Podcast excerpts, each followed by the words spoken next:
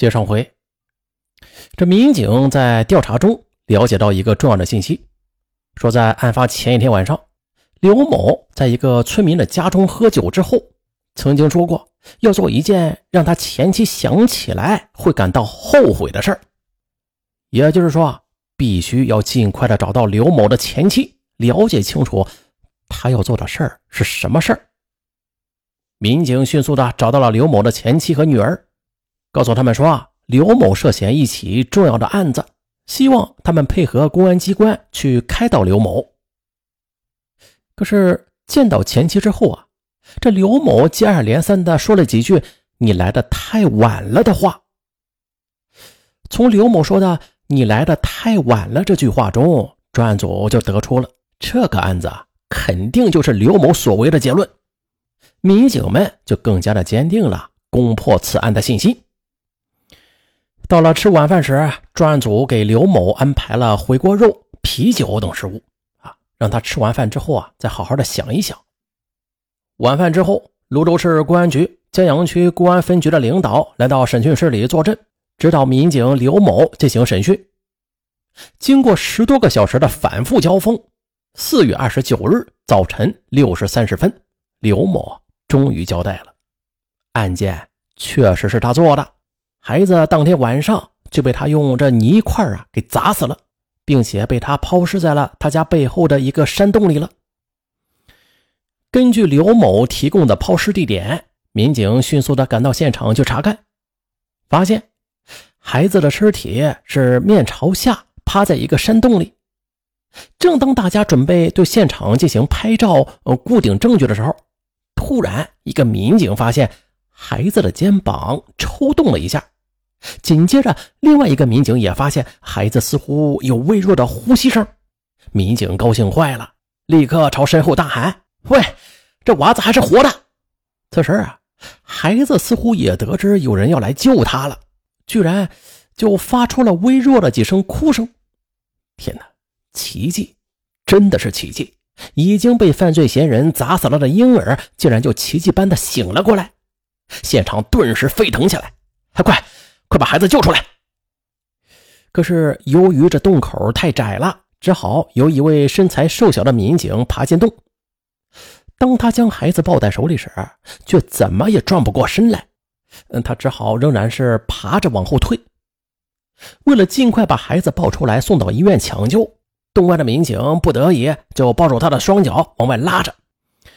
而为了不让孩子受到伤害，他就用双肘撑着地啊，双手托起孩子。当他被拖出洞外时，这双肘、双腿和肚皮都被擦出了血。但是他丝毫顾不得自己，赶紧将孩子交给现场的医务人员。经过简单的救治之后，孩子又被紧急的送往了泸州医学院附属医院治疗。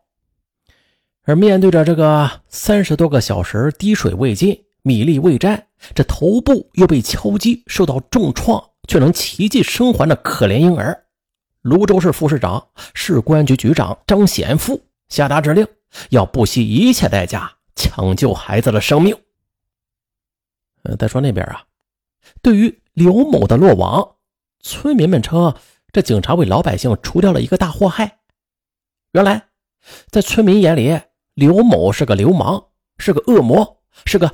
道德败坏、风流成性的坏人，因为刘某的婚姻生活完全违背了纲常伦理，这乱伦的背后同样又隐藏着血腥和罪恶。这事儿啊是这样的：刚与刘某离婚的妻子啊，其实是他的继女。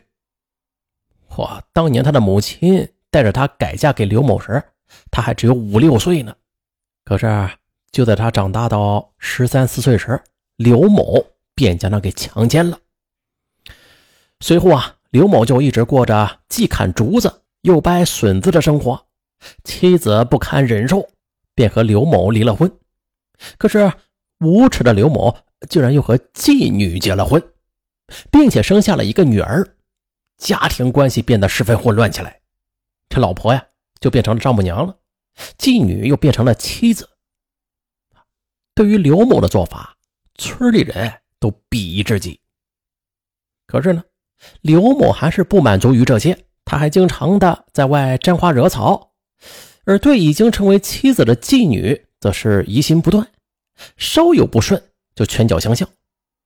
妻子经常被他打的是遍体鳞伤，实在受不了他的暴行了，妻子便跑到派出所去报案，最后不得不躲在外边打工，然后啊到法院起诉，要求离婚。面对妻子的离婚起诉，刘某就怒火中烧。他曾经扬言要报复妻子，让他知道自己的厉害。四月二十八日子夜，电闪雷鸣，喝了酒的刘某睡不着觉，他就起来在家门口转悠着，而他的头脑也是越来越热。用他自己的话来说吧，这种天气适合做出点轰动的事儿，但具体做什么他也不知道。这么转着转着，他就看到。李某家的院子边对着一些东西，像是把梯子。由于是邻居嘛，他对李某家的家庭情况相当了解，知道李某一个人带着孙子在家中，这家中没有其他人。于是他就返回自个儿家，翻找出了前妻的裤袜，剪了两个洞，就蒙到脸上，又把平时干活时的手套啊戴在手上，揣了把水果刀，然后就翻进了李某的家中。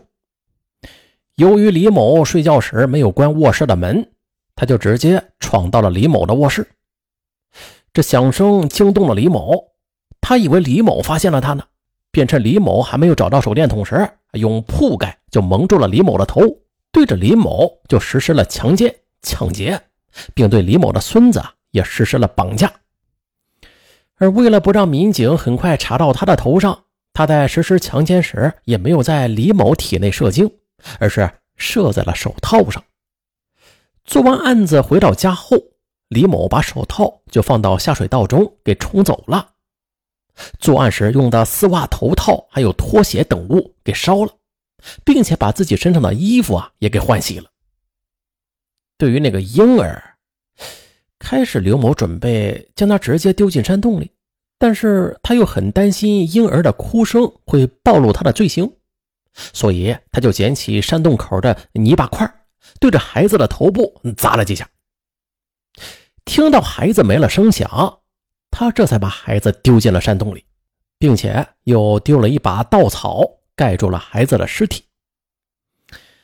自以为做的天衣无缝的刘某，这回到家里还没几分钟，民警就敲开了他家的门。啊，虽然他知道插到他的头上可能是迟早的事儿吧。但是他还是没有想到啊，民警的到来比他想象的要快得多。而当民警问他为什么要这么做时，他的回答更是让人不可思议。他说啊，要做一件轰动的事儿，让前妻一想到他就后悔的事儿。就是啊，神经吗？这是啊，就是为他这么个愚蠢的想法。他就把无辜的邻居选为了泄愤目标，又丧心病狂的对孩子下了手。啊，不过万幸的是啊，孩子没事最终，法院以强奸罪、嗯绑架罪，还有杀人未遂罪数罪并罚，判处刘某有期徒刑十五年。那啥，要做一件让前妻后悔的事儿。稍微消息啊。他做的这些事儿啊，恐怕最后悔的是他自己。